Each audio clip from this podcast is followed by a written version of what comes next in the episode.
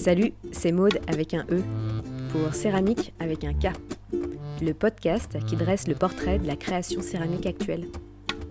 Non, la céramique ne se résume pas à la poterie. Elle ne se résume pas non plus à Demi Moore et Patrick Swayze batifolant sur un tour de potier. Non, la céramique n'est pas ringard.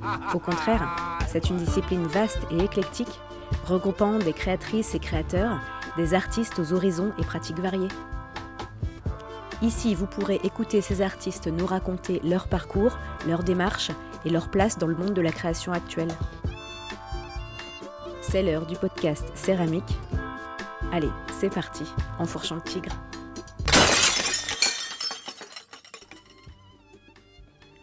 En sculpture céramique, il y a de tout.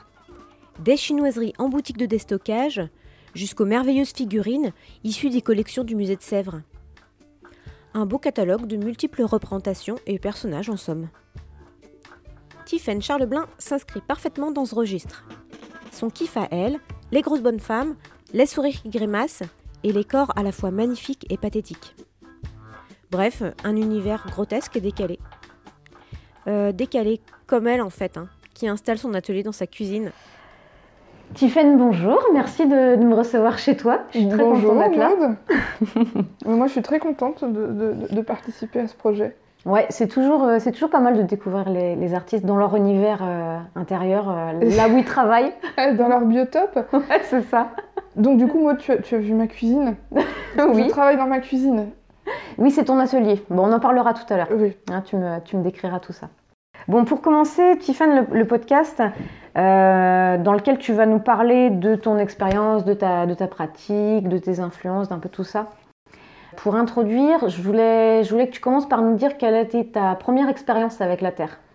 Ouf euh, Alors, ça devait être euh, quelque part dans les années 90. je devais avoir 10-11 ans dans une MJC de quartier. Euh, où on faisait des, bougeoirs en pince à linge. Et euh, un jour, euh, il y a quelqu'un qui a proposé de la, terre. Et ma première sculpture, ça a été une grosse sorcière qui avait des seins et des fesses énormes. J'étais déjà dans l'exagération. Et après, j'ai fait la plaque de, la maison de mes parents à, Saint-Brieuc. Okay. une sorcière aussi. avec de très grosses fesses. Elle aussi. Donc à ce moment-là, tu travaillais dans un atelier euh, de, pratique amateur Tu avais une prof Ouais. Et euh, après, j'ai ramené un pain de terre à la maison. J'ai commencé à en faire sur un coin de table, dans une cuisine déjà, mais qui était celle de mes parents. Euh, ma mère s'est prise au jeu aussi. On a continué à bricoler, souvent ensemble. Et puis on a, fini par acheter un four, le four de la famille, qui tourne encore, qui est en train de tourner là aujourd'hui même. Et euh, assez rapidement, j'ai cherché à exposer.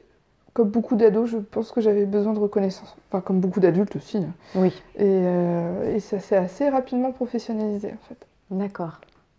Et alors, quel parcours tu as suivi, justement, pour, pour arriver à ça? Euh, Bon, pratique amateur euh, enfin c'est pas désobligeant hein, dans ma bouche. Mmh, hein. bien sûr. Euh, pratique amateur jusqu'au lycée. Après, euh, après le bac, j'ai intégré l'université Rennes 2.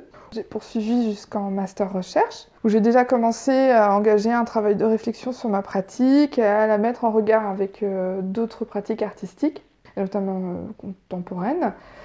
ensuite, j'ai passé les concours d'enseignement bon, pas par hasard, mais les choses se sont faites, euh, se sont un peu succédées euh, euh, sans que ce soit forcément pleinement, pleinement réfléchi sur le moment. CAPES, agrégation. Et après, par contre, j'ai vraiment pleinement fait le choix d'un doctorat, d'une recherche de, thèse. Donc je suis en train de rédiger un mémoire de thèse sur les figures du grotesque euh, le grotesque est quand même euh, quelque chose qui est très ancré euh, dans l'histoire de l'art européenne, qui remonte à l'Antiquité et qui marque de nombreuses productions actuelles, et qui irrigue aussi ma pratique. Donc c'est quelque chose sur, sur, lequel je reviens et qui me permet aussi de, de, de, mettre en, relation ma pratique avec d'autres productions actuelles, qui est à la fois théorique et à la fois pratique. D'accord, c'est-à-dire? Donc il y a des expositions qui ont lieu, notamment euh, au musée de la briqueterie à Saint-Brieuc. Donc avec une exposition qui s'intitulait tout simplement Grotesque. Euh, été l'occasion de présenter le travail d'un certain nombre d'artistes, de proposer une journée d'études euh, qui traite justement de, cette thématique et de la manière dont elle est particulièrement vivace, comment elle vit dans, euh, dans la scène actuelle, euh, et de communiquer aussi autour de, de ce projet de recherche. Mhm. Tu, parles de ta pratique là qui a l'air assez, assez hybride, en tout cas très riche, très foisonnante. Euh, toi, tu te définis plutôt comment? Plutôt artiste plasticienne, potière, céramiste ou sculptrice? La, question du statut, elle est, elle est extrêmement intéressante, mais elle est, elle est aussi énormément d'actualité, je pense, pour beaucoup de céramistes.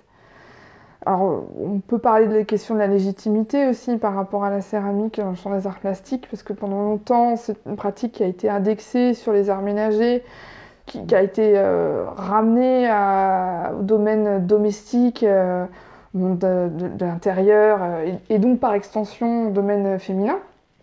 Donc je pense que c'était voilà, tout un, un ensemble d'images, de, représentations qui, ont longtemps et qui sont encore, qui sont encore d'actualité, qui sont encore accolées à la céramique. Donc il y a tout cet arrière-champ notionnel qui, qui, est encore très présent. Et, du coup, je perds le fil de ce que je voulais dire. Euh, je voulais savoir comment tu te définissais. Oui, voilà. Pour moi, je pense que ce qui est important, c'est de maintenir justement cette spécificité de la, céramique qui est très en vogue depuis une dizaine d'années, qui a explosé. Euh, bon, c'est vrai depuis une quinzaine d'années, mais là, depuis dix ans, il y a une espèce d'accélérateur qui a vraiment poussé euh, la céramique sur le devant de la scène contemporaine.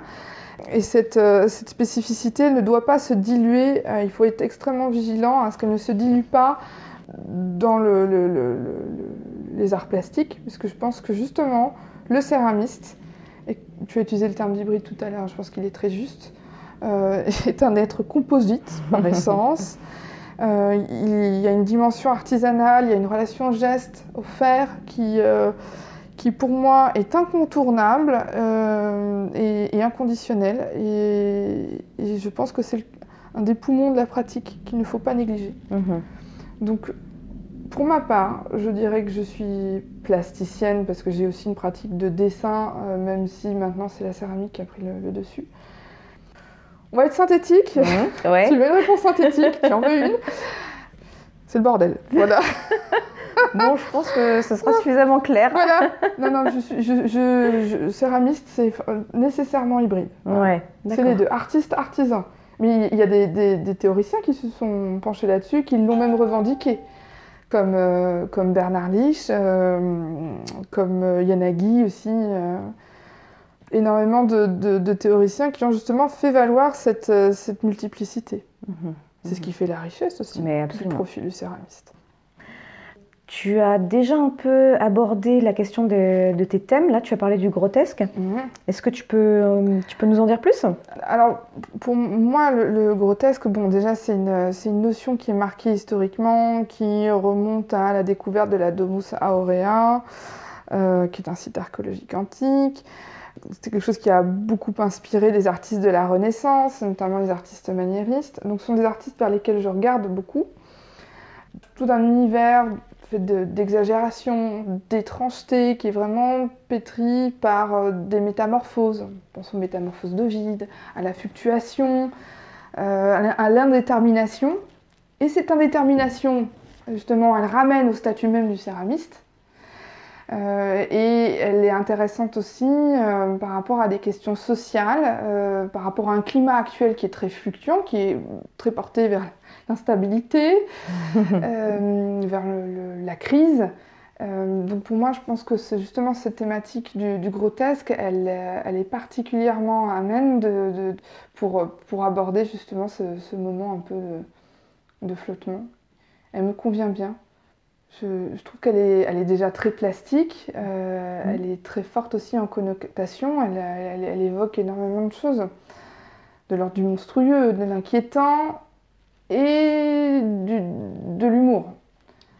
Donc c'est quelque chose qui est vraiment ambivalent parce qu'on va être à la fois du côté du, tragique, euh, de, l'inquiétante étrangeté euh, et, en même temps de, la complicité avec le spectateur, avec énormément de choses qui relèvent de l'anecdotique, de, du sexe, euh, de la gourmandise. euh.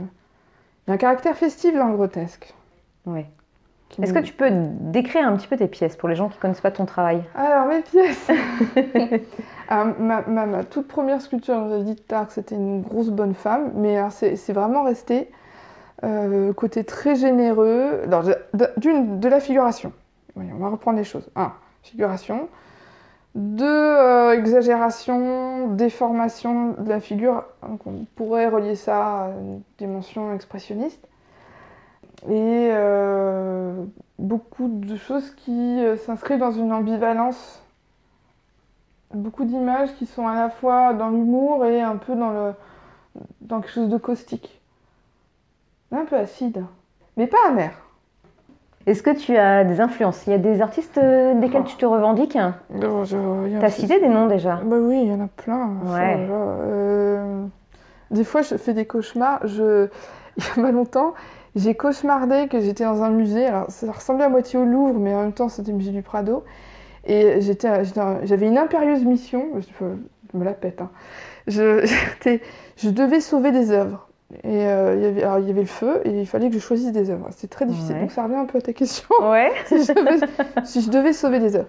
Alors, clairement, dans mes, mes premiers grands chocs, il y a Bruegel, il y a Bosch et Bruegel.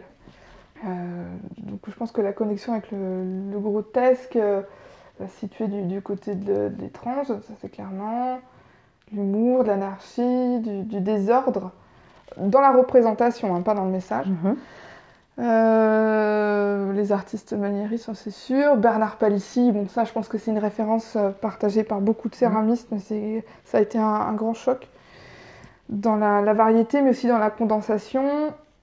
Grosse claque, euh, il y a eu Ron Mueck aussi à la Fondation Cartier il y a quelques années. Euh, et, et une et énorme claque d'une violence euh, et d'un réconfort terrible à la fois. C'est un peu un bonbon poivre. Euh, C'était euh, Grayson Perry à la Monnaie de Paris. Je, je- ce, ce type, je dirais pas tous les hommes, m'a fait énormément de bien. Ouais. J'ai trouvé que sa pratique était, était vraiment une diablerie euh, Mhm. parce que ça m'a retourné le cerveau, je- ça m'a poursuivi pendant des semaines. Il y a des films aussi hein, comme ça qui, euh, qui euh, suivent.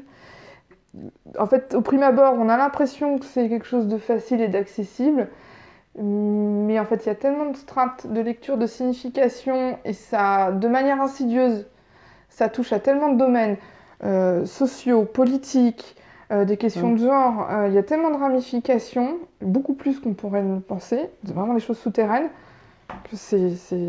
Oui, ça a été terrible. Grayson Perry. Grayson Perry, ok. Pas mal, hein? Non, J'aime bien. Ben ouais, ouais. Enfin, j'aime bien, j'aime bien, j'adore. Euh, c'est intéressant, là tu parlais de hum, toutes les recherches, les interrogations, les pistes que tu menais autour de la thématique du corps, du genre. Euh, c'est important dans ton boulot? Ah En fait, j'ai- j'ai j'ai dé- j'ai déjà traité sans m'en rendre compte. Même surtout dans mes premières pièces gamines.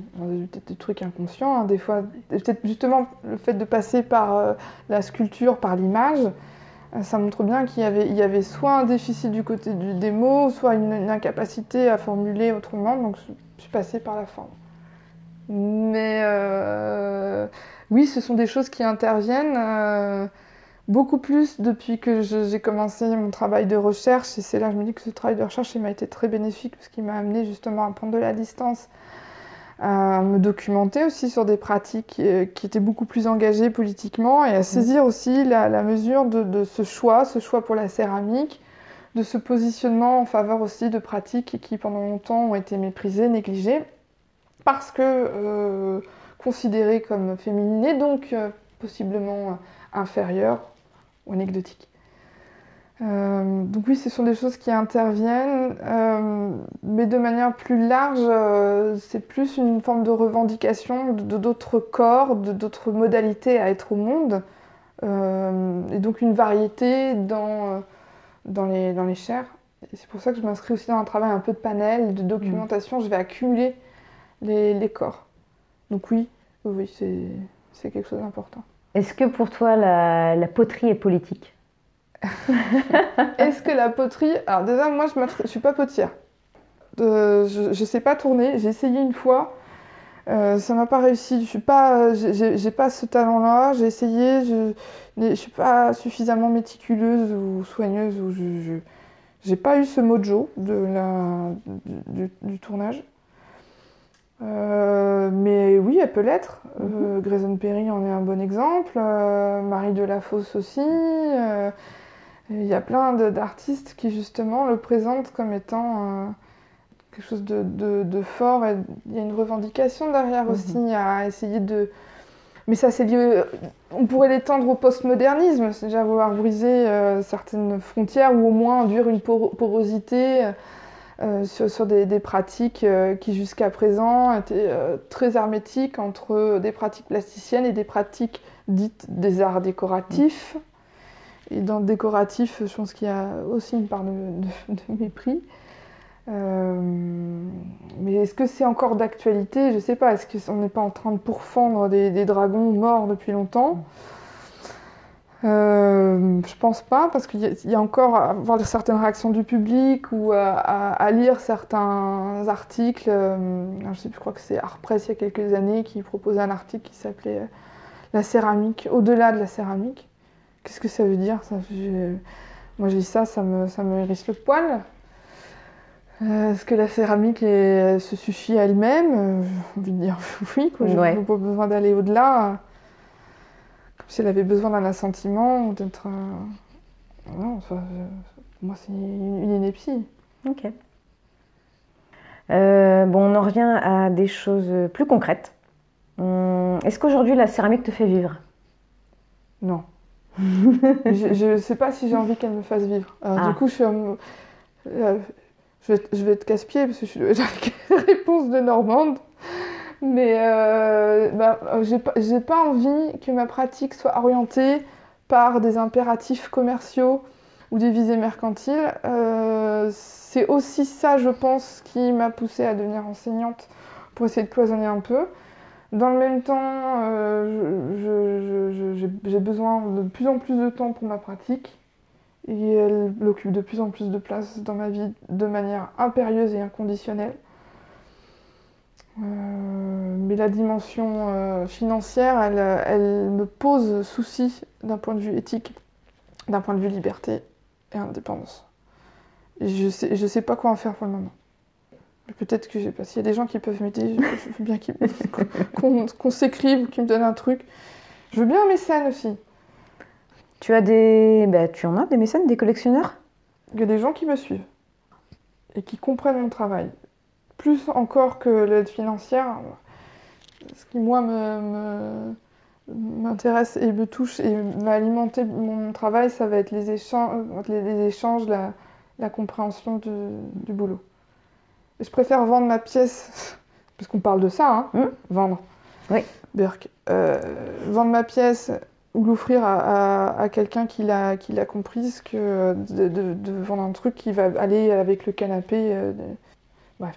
Ouais, l'art n'est pas forcément décoratif. Euh, on n'est pas là pour faire de la tapisserie. Ça, c'est un, grand qui l'a dit.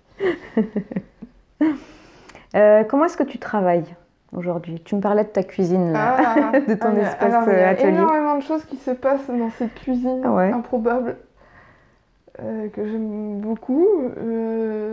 Donc il y a un carrelage euh, couleur marron, c'est très pratique parce que du coup, euh, ça, quand c'est sale, ça se voit pas trop.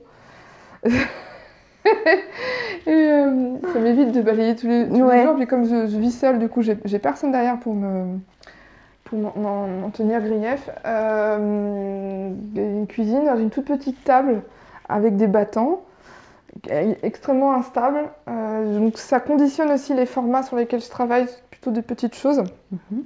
Mais je sais pas si j'ai forcément envie d'être dans du grand. J'aime bien l'idée de ici de, de, condensation. Et le, rapport à la miniature qui relève un peu du jouet aussi, ou de l'esthétique de, bibelot. on n'y a rien. Hein. Mais ton atelier, là, ton espace atelier un, peu, un peu, nomade, euh, tu y vis aussi, tu y manges, tu y cuisines. Ça veut dire que tu Sauf déplaces. Quand je reçois du monde, je fais le ménage avant. Ah oui je déplace. Non, je- souvent je mange avec mes sculptures. D'accord. C'est absolument pas euh, d'un point de vue hygiène recommandé. Euh, donc j'ingère régulièrement de, de l'argile. Ça croustille. Euh, Tes outils sont où? En ce moment, ils sont dans un sac plastique, des fois, mais c'est beaucoup plus facile l'été où je peux. j'ai une- j'ai- je suis nantie d'une terrasse, donc je peux Mhm. travailler dehors, donc je laisse- les choses en plan, je mets une bâche. Sinon, il m'arrive de travailler chez père et mère, euh, que je salue. Euh, coucou maman, coucou papa. qui sont à Saint-Brieuc, qui ont une, une- une cuisine et surtout euh, une salle à manger euh, beaucoup plus grande et que j'envahis régulièrement. Donc, et on- il y a un four. Oui, ton four n'est pas ici. Ah, Saint-Brieuc. Donc c'est-à-dire que tu, tu transportes tes pièces crues jusque Ouais. chez toi. J'ai pas réussi à trouver de, de four sur Lorient. D'accord. Et jusque je résidais à Lorient. Et euh, du coup, je, je, je, je- je n'aime pas euh, remettre la, la cuisson à quelqu'un d'autre, parce que déjà, il peut y avoir de la casse, hein, des fois il y a des, des- des problèmes, j'ai pas envie d'être responsable de ça, j'ai pas envie d'imposer ça à quelqu'un, j'ai, pas envie qu'on, qu'on triture mes affaires. Donc du coup, je, je fais ça à la maison, dans un petit four. Donc là aussi, ça conditionne. Mais finalement, c'est pas, c'est pas trop dérangeant. Tu travailles quel type de terre? Du grès, essentiellement. J'ai fait un peu de faïence aussi. Je commence à regarder du côté de la porcelaine. Euh, mais voilà, ce sont les, les- projets qui vont orienter en fait les moyens. Je vais aller chercher des moyens qui sont nécessaires à, ce, à, à tel ou tel projet. Donc pour l'instant, j'en ai pas ressenti de besoin. Peut-être que la porcelaine pourrait m'apporter quelque chose, mais euh, bon, dans l'immédiat, euh, c'est pas, c'est pas prioritaire. Il y a une forme de curiosité aussi. hein. Un plaisir un peu sadomasochiste à aller du côté de la, de la porcelaine. Euh, On dit que c'est une, c'est une garce, Oui. on dit même que c'est une chienne. Donc euh, j'ai bien envie de m'y frotter. C'est une terre qui a mauvaise presse, effectivement. Mmh, raison de plus. Est-ce que tu travailles la couleur? Oui, alors je, je- je tra- je travaille sur des mélanges, j'ai aussi des choses qui sont toutes préparées, hein, on va être honnête. Mais je travaille les deux, je travaille des oxydes aussi. euh, Il y a énormément de couleurs très différentes, très variées. Euh, la relation à la couleur et à l'ornement, elle est aussi marquée d'un point de vue social. Euh, ça me permet aussi de rapprocher ma pratique à des, toute une, une imagerie, euh, tout un vocabulaire plastique euh, qui relève d'une esthétique du, du- oui, du, du- du bibelot ou du kitsch. Alors que moi, pendant longtemps, j'ai pas perçu comme tel, mais dans lequel j'ai baigné en fait. Avait des bibelots très colorés chez mes grands-parents. Euh, c'est l'esthétique de la fête foraine. euh, voilà, donc c'est- des, des- des choses qui, qui étaient déjà là, dans lesquelles j'ai baigné et qui irriguent euh, forcément la, la pratique actuelle. Ouais. C'est aussi une influence alors. Oui, clairement. Euh, dans le podcast, tu sais, je, je pose des questions récurrentes qui vont revenir dans chaque épisode. Les tu préfères? Ah, Tu t'en souviens? Oui. Alors, euh, ben, tu préfères spécial pour toi. Tu préfères sculpter avec une terre euh, ultra collante ou, euh, ou sans tes outils préférés? Ah, sans mes outils préférés. Ouais. Ah non, non, parce que collant, moi, ça, ça m'énerve, surtout que je suis plutôt dans des, dans des détails. euh, je- déjà, ça m'est déjà arrivé. Hein. Terre que j'avais trop humidifiée ou quoi. finalement, ça- généralement, ça finit par terre. Euh, sans mes outils, mais en fait, euh, des fois, je, je- vous inquiétez pas, je ne viendrai pas dîner à la maison. J'utilise, je détourne des ustensiles de cuisine. Donc finalement, ça peut, je peux très bien, enfin, c'est pas l'idéal, mais je peux très bien, ça m'est arrivé dans des situations critiques, euh, travailler avec un cure-dent, un pic à brochette euh, ou une fourchette. Avec quelle technique euh, tu travailles? Est-ce que tu fais du colombin Tu fais de la masse? Tout, Tout. de feu, de feu de tout bois. Mhm. Mais je suis plutôt dans une méthode additive, Ouais. Ce qui parfois me joue des tours. Ça peut exploser. De la casse, ouais. Ouais, ouais, mais je fais beaucoup plus attention maintenant. D'accord. quand j'avais 12-13 ans, là, il y a eu beaucoup, beaucoup d'accidents.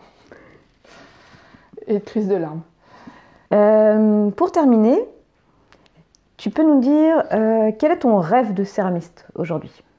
Ah, c'est intime ça comme question, Ouais. ça se pose pas madame. Enfin, euh, Ça peut être un nouveau four. euh, rêve matériel, peut-être que j'arriverai à m'offrir un four. euh, si j'arrête d'acheter des, des cochonneries en vide-grenier, mais qui alimentent aussi la pratique, Mm. j'y peux rien, j'ai besoin de ça aussi. hein. Parce que je travaille beaucoup à partir d'éléments de récupération. Un rêve, une, une exposition qui, qui soit cohérente dont je sois vraiment fière et qui fasse avan- avancer le, le, le schmilblick de la céramique de manière significative. Donc un, un truc qui, qui vaille le coup. Bah, je te le souhaite en tout cas. Merci Maud. Merci Tiffaine. Ouais, non, mais c'était un plaisir.